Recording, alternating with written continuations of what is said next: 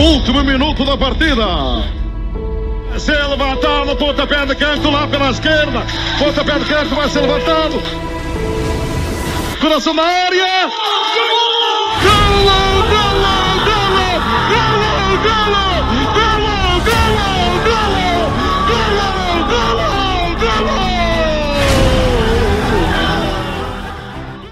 Olá, viva, sejam todos muito bem-vindos a mais um episódio aqui no Coração do Mundo, episódio número 2 sobre o segundo dia do Mundial, dia que contou com jogos entre a Inglaterra e o Irão, o Senegal e os Países Baixos e os Estados Unidos e o país de Gales. Comigo hoje tem Francisco Martins, jornalista no Observador e redator uh, no Bola na Rede. Francisco, seja bem-vindo. Vamos começar, já sem mais demoras, pelo primeiro jogo de hoje, um, o jogo que abriu a tarde, este Inglaterra-Irão, um jogo que, apesar do primeiro gol ter vindo já muito perto do intervalo, foi um jogo extremamente fácil e acabou por ser bastante acessível para esta Inglaterra, que não teve nenhum problema em vencer este Irão. Sim, totalmente de acordo, Alexandre. Obrigado pelo, pelo convite. Uh, foi, foi um encontro que abriu mesmo à tarde, começou, começou bastante cedo. Uh, a Inglaterra um, acabou por dominar totalmente este, este Irão. Foi um encontro muito marcado por aquilo que foram as reivindicações políticas, quer de um lado, quer do outro. Os, os jogadores da Inglaterra uh, esbalharam-se antes da. Mal, quando foi dado o apito inicial, os jogadores do Irão recusaram-se a cantar o hino. Uh, foi um encontro muito marcado por esses fatores. Uh, que acabaram por marcar mais a história do jogo até do que se calhar o jogo jogado, uma vez que que a Inglaterra dominou totalmente este, este Irão, fez uma primeira parte muito, muito dominante, onde ao intervalo já ganhava por, por 3 a 0. Uh, eh, o resultado depois terminou em 6-2, com, com o destaque do Irão aí para, para o Taremi. Os jogadores do, do Irão têm nomes bastante difíceis de dizer, mas neste caso é um nome que estamos bastante, com que estamos bastante familiarizados. Uh, marcou dois golos, uh, ajudou o Irão, não diria a sair com a levar algo deste jogo, porque acabou por levar zero pontos, mas uh, com talvez tenha, possa ajudar à motivação dos jogadores para os próximos confrontos deste, deste, grupo, deste grupo B. Uh, uma, uma, Inglaterra que fez uma exibição muito, muito competente, uh, principalmente na primeira parte, foi completamente dominadora, mal deixou o Irão ultrapassar o seu, o seu próprio o seu meio campo, sair para o ataque uh, acabou por desenvolver dinâmicas nos corredores sempre muito interessantes. Na verdade, a Inglaterra conseguiu encontrar espaços por todo o lado, mas foi, foi nos corredores que conseguiu marcar mais a diferença. A equipa apresentou-se a jogar em, em 4-2-3-1. Uh, ah, no entanto, sempre que a equipa tinha a bola, uh, o Declan Rice acabava por ser o médio mais defensivo, sendo que o Jude Bellingham, que partia de uma posição um, ao lado do Declan Rice, mas acabava por se adiantar mais uh, acabava por uh, adiantar-se mais do lado direito e o Mason Mount do lado esquerdo, e sempre que a bola entrava nos laterais, quer no Luke Shaw, quer no, no jogador que, que, atuou, que atuou à direita, que agora o, o Trippier exatamente que foi uma das, uma das novidades comparativamente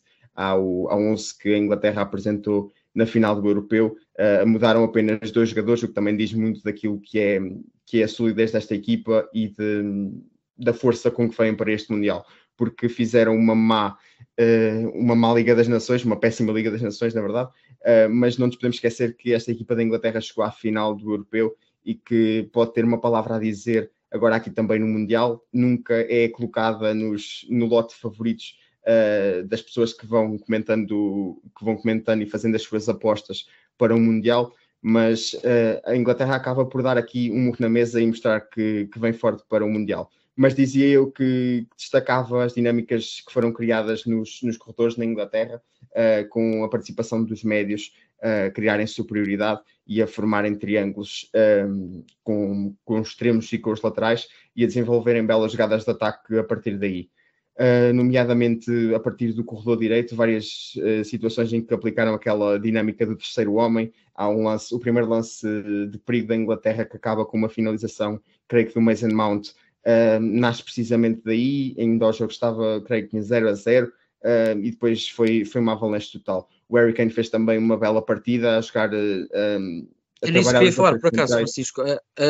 O lance da assistência de Harry Kane no primeiro gol, que fez duas assistências, mas na sua primeira assistência, o gol de Sterling, é um lance absolutamente fantástico de um jogador que é conhecido por ser letal na área, mas também sabe muito bem baixar, descair por os flancos e servir os seus colegas de equipa. Portanto, é um jogador aqui completamente ímpar, este Harry Kane. Sim, atrai muitas marcações, o que permite depois, quer o Bukayo Saka, quer o Sterling, aproveitarem as costas da defesa uh, e ele sendo também um excelente distribuidor de jogo pode funcionar uh, como um apoio frontal e distribuir a bola para os médios que estão de frente para o jogo, ou pode também ele rodar sobre as defesas e fazer o último passe. Uh, acabou por ser, por conseguir fazê-lo várias vezes ao longo do jogo e foi mais uma, uma exibição de destaque individual, mas numa Inglaterra que toda ela esteve muito bem. E Francisco, um, um, vou, vou ser sincero, um, nunca gostei muito de, de Garrett ao, ao comando uh, da seleção inglesa, uma seleção que sempre teve alguma qualidade, agora se calhar é das seleções mais, uh, com mais qualidade na era Southgate, mas uma seleção que sempre se fortificou do meio campo para a frente, um meio campo muito forte, um ataque também sempre bastante interessante. Uh, Garrett Southgate parecia insistir num futebol mais pragmático, num futebol mais cuidadoso, diria assim, e não neste futebol de ataque que mostrou no jogo de hoje. Portanto, também te queria perguntar se achas que, ainda para mais, Garrett Southgate também já jogou com esta Inglaterra muitas vezes com cinco defesas, com uma linha também mais recuada. Por exemplo, no jogo de hoje, achas que um, foi um quase um morro me na mesa e uh, Southgate acabou por mudar a sua ideologia e temos uma Inglaterra mais de ataque um, e que podemos contar mais com esta Inglaterra para o futuro? Ou achas que foi só mesmo neste jogo, face a um adversário supostamente mais acessível, que a Inglaterra acabou por uh, mudar as suas dinâmicas? Em comparação com aquilo que foi, foi a Inglaterra que vimos no Euro, mudou, houve a alteração ali no jogador da posição 8, um, diz alguma, diz-nos algo daquilo que é a nova, a nova ideologia do, do Southgate, ou seja, quando coloca o Jude Bellingham em detrimento do Calvin Phillips que ficou no banco, acho que reduz um bocadinho a dimensão física do jogo, mas acrescenta mais em termos técnicos. No entanto, o próprio Southgate disse no final do jogo que, que a equipa ia passar por muitas uh, dificuldades, não por muitas, mas que ia ter dificuldades um, ehm, em jogos contra equipas mais competentes, uh, caso se apresentasse como se apresentou hoje, uh, porque de facto o Irão não foi um adversário à altura e mesmo assim conseguiu marcar dois golos, também por algum relaxamento da equipa na segunda parte que o Irão na segunda parte acaba por lançar também o Sardar Azmoun, que é uma grande estrela desta equipa que Carlos Queiroz foi inclusivamente pressionado a não o convocar pelo regime iraniano, uma vez que Sardar Azmoun mostrou-se contra tudo o que se está a passar uh, no Irão, uh, a violência contra as mulheres, uh, e, e foi, foi um jogador que veio trazer um bocadinho mais de ímpeto ofensivo para, para a equipa do Irão eh, e que permitiu que Carlos Queiroz baixasse também um pouco mais o Taremi e a equipa conseguiu sair para o, para o ataque mais vezes, não muitas, eh, mas as suficientes para conseguir marcar dois golos. Eh, ou seja, se a Inglaterra cometer alguns erros, nomeadamente de postura tática e de, de relaxamento tático, noutros jogos pode vir a passar por dificuldades se repetir a segunda parte que, que fez hoje. Uh, mesmo assim, acabou por marcar mais três gols na segunda parte. Uh, ou seja, uh, no fundo, acho que a Inglaterra, que, esta, que este jogo não pode servir como, como, ou melhor, pode servir como uma amostra, no entanto, é preciso vermos mais desta Inglaterra para percebermos se houve de facto uma mudança estrutural no pensamento de Southgate ou se foi apenas um jogo que, pela superioridade da Inglaterra, acabou mesmo por, por se verificar toda ela. E Francisco, para não estarmos a saltar eh, de grupo em grupo, para não irmos agora ao grupo A a falar do Senegal Países Baixos, vamos já continuar neste, neste grupo B para falarmos dos Estados Unidos eh, País de Gales. Foi o último jogo do dia, jogo que, teve, que ditou um empate um, ehm, com gols de Timothy Weah e de Garrett Bale de grande penalidade.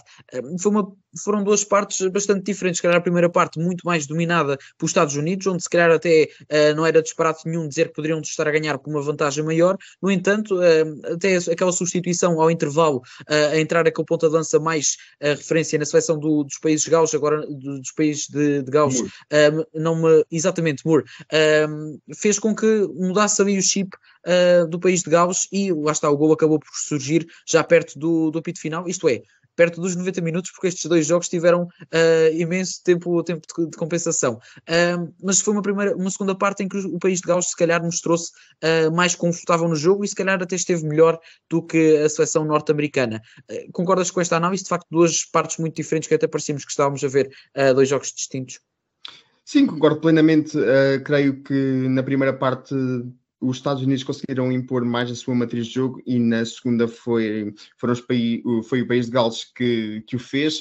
Uh, acho que também teve muito a ver com aquilo que foi uh, a evolução da, do físico dos jogadores dos Estados Unidos. Creio que baixaram muito os, os índices fí físicos na segunda parte, o que permitiu que o país de Gales acabasse por, uh, os jogadores muito jovens. É sempre uma equipa que procurei esse, esse tipo de jogo mais físico uh, e desde a primeira parte que se notava que vinham para apostar num jogo no estilo, num estilo kick and rush, muito típico deste tipo de seleções. Uh, ou seja, apanhando os Estados Unidos uh, com os índices físicos mais baixos, acabou por ser mais fácil ao país de Gales apostarem no seu ponto mais forte, que é a dimensão física do jogo. e, acabou por, e acabaram por chegar ao empate, sendo que a primeira parte dos Estados Unidos, uh, creio que era, mais, uh, que era merecedora de mais golos por parte da equipa norte-americana, uh, porque o domínio foi de facto muito, muito intenso e a equipa demonstrou qualidade para, para conseguir mais golos, conseguiu apenas um por, por UEA, mas podia ter feito mais. Nota-se que é uma equipa que, ou seja, no 11 dos, dos Estados Unidos havia apenas, existia o mesmo número de jogadores que jogam na MLS, que existia no país de Gales, ou seja, um. Uh, o, que, o, que, nota que é, uma, que é uma equipa muito ao estilo europeu, muito, com jogadores muito técnicos, muito refinados, uh, muito jovem, uma média de idades de 24 anos, uh, na verdade 25 anos, se arredondarmos, uma, uma, equipa muito jovem nesta esta média diz respeito à convocatória toda da seleção dos Estados Unidos, Uh, e creio que vamos ver uh, estes talentos uh, norte-americanos a brilharem nos próximos anos. Francisco, só mesmo para começarmos já a fechar este grupo B, a Inglaterra, não sei se concordas, mas parece a principal candidata a passar e a passar em primeiro. E queria-te perguntar, entre os Estados Unidos, uh, País de Gales e até mesmo o próprio Irão, se já colocas alguma destas seleções de fora e já agora qual é que achas que vai passar uh, em segundo lugar, tendo em conta que, um, lá está, Estados Unidos e País de Gales empataram neste jogo, poderia ser decisivo para, para nos ajudar aqui nestas contas, para ver quem é que poderia passar em segundo. Antes só de avançar para essa previsão, só acrescentar aqui dois dados curiosos em relação ao jogo dos Estados Unidos com o país de Gales, que, que dizem respeito a Gareth Bale, que se tornou no primeiro jogador uh, galês a marcar num Mundial e num Europeu, e, e tornou-se igualou também o número de o recorde de internacionalizações, 109, sendo que no próximo jogo que fizer por, eh, pelo país de Gales se torna no jogador mais internacional pelo, pelo país. Em relação à tua pergunta e à classificação do grupo B, ainda não coloco nenhuma das, das seleções de fora, naturalmente. Uh, o Irão apareceu mal neste, neste, neste jogo com a Inglaterra, no entanto, já mostrou que pode, ser, pode fazer a vida negra às, uh, às grandes seleções. Aconteceu com Portugal, uh, num grupo que tinha Portugal e Espanha no último Mundial. o Irão esteve prestes a passar, iluminando Portugal. Uh, no, uh, Portugal empatou com esta seleção do Irão. Uh, a seleção parece um bocadinho mais enfraquecida, no entanto, um, ainda não pode ser descartada. Mas, no entanto, a minha aposta para o segundo lugar acho que pode ser, pode ir para os Estados Unidos. Eu quero ver mais, quero ver mais destes jovens jogadores. Uh, no entanto, temo que principalmente no jogo com o Irão pode ser muito importante para decidir a classificação final uh, possa acontecer o mesmo que aconteceu diante do país de Gales, ou seja, que a equipa esmoreça fisicamente e que, e que possa sofrer com isso e o Irão, uh, é, apesar de tudo, apesar da derrota com a Inglaterra, vimos um Irão a lutar até ao fim, o que mostra que a equipa que é uma equipa aguerrida uh, e vamos ver se, se os Estados Unidos conseguem lidar bem com esse estilo de jogo uh, e vencer o Irão o que depois pode ser muito importante para definir a classificação final do grupo. E é, interessante tocar nesse aspecto, porque de facto os Estados Unidos, eh, a nível físico, pelo menos hoje, não estiveram assim tão bem, também por terem se calhar uma equipa assim tão jovem, eh, mas apanharam aqui um grupo onde todas as seleções talvez eh, são muito fortes fisicamente. A seleção inglesa é bastante forte a nível físico, o País de Gales, como vimos hoje, o próprio, a própria seleção, aliás, do Irão também muito forte a nível físico, não tão boa a nível técnico, mas forte a nível físico, portanto vamos ver se os Estados Unidos não apanham aqui dificuldades que se calhar não, não estavam estão à espera. Passando agora para o grupo A, uh, o jogo de ontem já, já vimos, já foi um, aquele Qatar-Equador, que terminou com a vitória de 2 bolas a 0 um, para a seleção equatoriana, também 2 bolas a 0 venceu a seleção um, dos Países Baixos frente a este Senegal. Um, jogo muito equilibrado, eh, que até esteve 0-0 até bem perto do fim, que seria a prova que às vezes um 0-0 é, é, um jogo interessante, ao contrário do que muita gente diz que o futebol precisa de golos, este, futebol, este jogo, aliás, eh, não teve golos, mas uh, fez-se valer pela qualidade dos seus intervenientes, mas foi um daqueles jogos, Francisco, que se calhar uh, tudo bem que, país, que os Países Baixos levaram os três pontos, mas Senegal uh, levou o nosso coração, como, como se costuma dizer. Sim, eu creio que este dos jogos do dia e dos jogos todos que aconteceram do Mundial até agora, que não foram assim tantos, este acaba por ser o melhor jogo até ao momento e, como tu dizes, poderia muito bem ter terminado 0 a 0. Foi o jogo em que quer Louis Van Gaal, quer Alio Cissé... O jogo mais equilibrado de todos até agora. Sim, aquele em que se notou mais o dedo dos treinadores, uh, as peças uh, estavam muito bem montadas para, e pensadas para, para, para este jogo. Uh, foi, foi um jogo, efetivamente, que poderia ter terminado 0 a 0, mas que os Países Baixos, com uma mudança tática de Louis Van Gaal, acaba por, os Países Baixos acabam por vencer com o adiantamento de, de Gakpo que marca o primeiro golo, ele que jogou mais atrás dos dois pontas de lança uh, inicialmente, acabou depois por, uh, por se adiantar mais no terreno e acaba por, uh, por ser muito importante nos dois golos da, um, dos Países Baixos. foi, foi um jogo mesmo muito, muito bem pensado pelos treinadores do ponto de vista tático, uma, uns Países Baixos muito ousados na forma de defender, a deixarem muitas vezes os centrais em situação de um contra um com os avançados do Senegal, mas um risco que era pensado em, no momento em que a equipa não tinha a bola, já estava a pensar no momento em que ia recuperar e se recuperasse, mesmo dispondo-se no campo de uma forma arriscada, no momento de recuperação da bola, teria os seus avançados já muito adiantados e numa zona favorável para poder ferir o Senegal. Uh, e, e, o jogo foi muito montado nestes termos. O Senegal uh, também percebeu de, uh, percebeu que os Países Baixos estavam muito adiantados para a frente e depois, principalmente no corredor esquerdo, conseguiram, onde tem o diálogo, o lateral esquerdo acabou muitas vezes por procurar lançar os colegas na frente, na profundidade, no, no espaço entre o Dumfries, que era que fez do lateral direito num esquema de cinco defesas, uh, naquele espaço entre o Dumfries e o Delete, que era o central mais à direita na defesa dos Países Baixos, uh, foi um espaço muito procurado na primeira parte principalmente, e que foi, foi reconhecido pelos jogadores do Senegal como uh, uma zona onde poderiam criar perigo.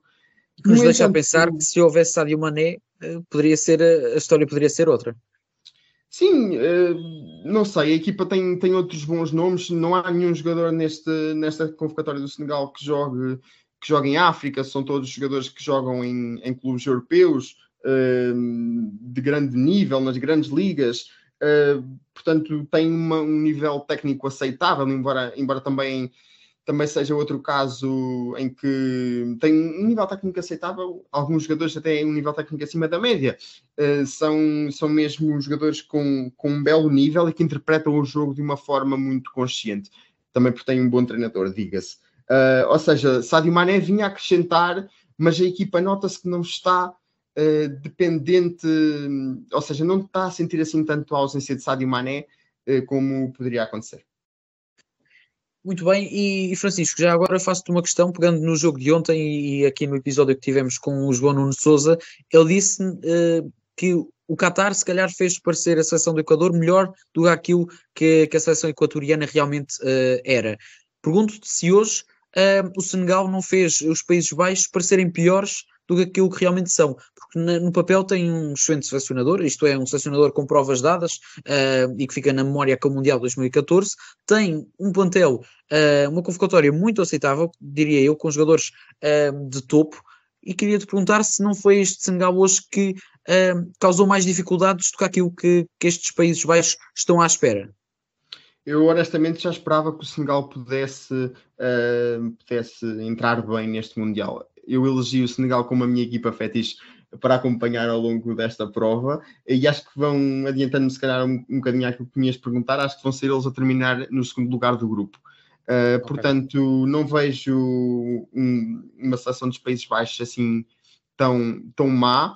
Uh, também não coloco numa linha da frente os favoritos a vencer o Mundial, no entanto, vejo uma equipa com muita qualidade técnica uh, para poder uh, surpreender e, e, uma equipa versátil, como se viu, ou seja, dentro do, do mesmo jogo pode apresentar várias uh, facetas ou apenas alterando as características dos jogadores, altera muito aquilo que é a ideia de jogo e que, e que pode mudar um jogo no, no decorrer do mesmo. Uh, deixar também uma nota em relação aos Países Baixos, que, que, usaram na baliza um jogador que foi internacional pela primeira vez hoje, o Andrés uh, no perto, que não tinha qualquer uh, internacionalização, é um jogador de 2 metros e 3, uh, com 28 anos do, do Eranvin, um jogador que foi quase sempre suplente ao longo, ao longo da vida, Uh, teve, jogou agora mais nos últimos anos, mas uh, foi, foi castigado muitas vezes com lesões, uh, foi aconselhado a deixar o futebol e hoje teve o seu, o seu momento para brilhar e fez algumas defesas de grande nível e é por isso também nós gostamos muito de, de futebol. Uh, sendo que houve jogadores que, guarda-redes da seleção dos Países Baixos que ficaram de fora, que, de nome. Se calhar o, o mais caricato foi Tim Krul, que falhou um treino que o Luís Van Gaal tinha convocado, um treino específico de defesa de grandes penalidades, uh, e que Tim Curl se recusou a ir, e por isso uh, Luís Van Gaal não convocou para este Mundial. Tim Curl, que foi um jogador que o Luís Van Gaal, inclusivamente, já lançou só e apenas para defender grandes penalidades e com sucesso num, num jogo do Mundial 2014 no Brasil. Frente à Costa Rica, se não me engano. Frente à Costa Rica, exatamente. Uh, e acabou por, uh, por brilhar nesse, nesse encontro e uh, histórias que marcam também a campanha dos Países Baixos. Mas de facto não noto que acho mesmo que o Senegal tem, é uma equipa de valor e que não não fez os Países Baixos parecerem mais fracos. Acho mesmo que podem, pode ser uma equipa uh, chata para, para qualquer outra seleção que, que encontre pela frente. E, só pegando na história do Timo Krul, uh, o Timo Krul se calhar achou que nem, nem precisava treinar grandes penalidades, que, que já estava convocado, mas pelos vistos o tiro pela culatra. E, e, já agora, dizendo uh, se acabar supostamente da maneira que estás a dizer, vamos ter uh, uns Países Baixos, Estados Unidos e um Senegal e Inglaterra. Um Senegal e Inglaterra que diria que seria muito, muito interessante e um jogo não 50-50, mas um jogo 51-49 uh, para, para a Inglaterra. Um jogo sem dúvida muito interessante de acompanhar. Já, já me disseste um, como é que vai terminar este grupo A, na tua opinião, por isso agora passamos já para a antevisão uh, dos jogos de amanhã, não uma antevisão uh, muito profunda, só mesmo quero que, que atires uns resultados para depois vermos o quão longe ficaste uh, no episódio de amanhã, começando uhum. pelo jogo, uh, pelo primeiro jogo de amanhã, Argentina-Arábia Saudita. Uh, eu acho que a Argentina vai vencer este jogo com, com facilidade. Eu apostava no 3-0. Muito bem, 3-0. Vamos, vamos ver se é assim que, que acaba. México-Polónia. México-Polónia. Eu creio que a vitória também vai cair para outra equipa sul-americana. Jogo mais uh, equilibrado de amanhã, diria eu. Uh, eventualmente sim. Uh, e acho, mas acho que mesmo assim o México parte como, como favorito e que vai vencer por 2-1. 2-1, passando para o grupo D, o jogo da uma da tarde, Dinamarca-Tunísia.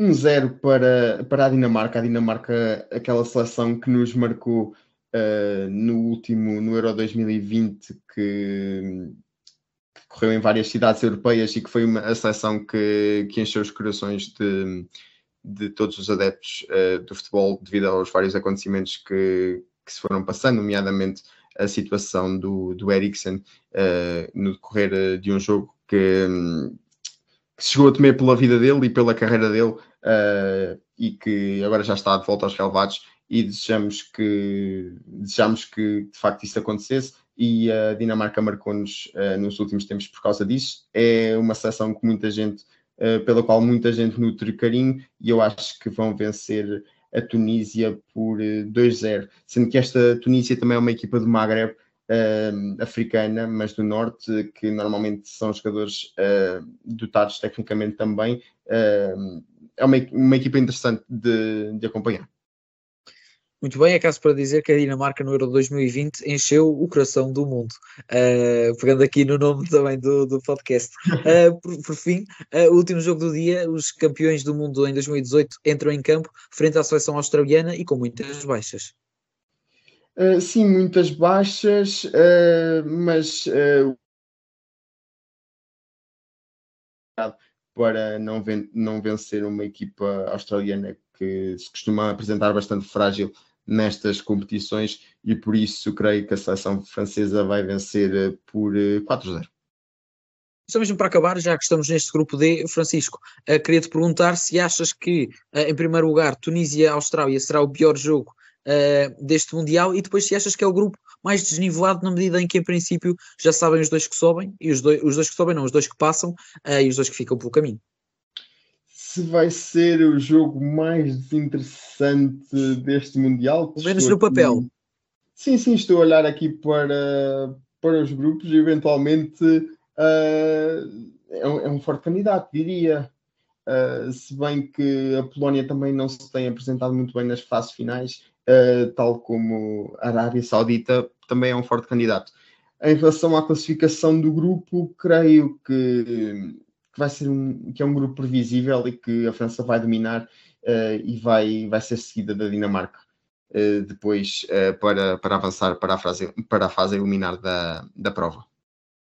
Muito bem, é desta forma que terminamos então o nosso episódio. Muito obrigado, Francisco, pela companhia. Muito obrigado, obrigado. a toda a malta que nos assiste e até amanhã. Último minuto da partida.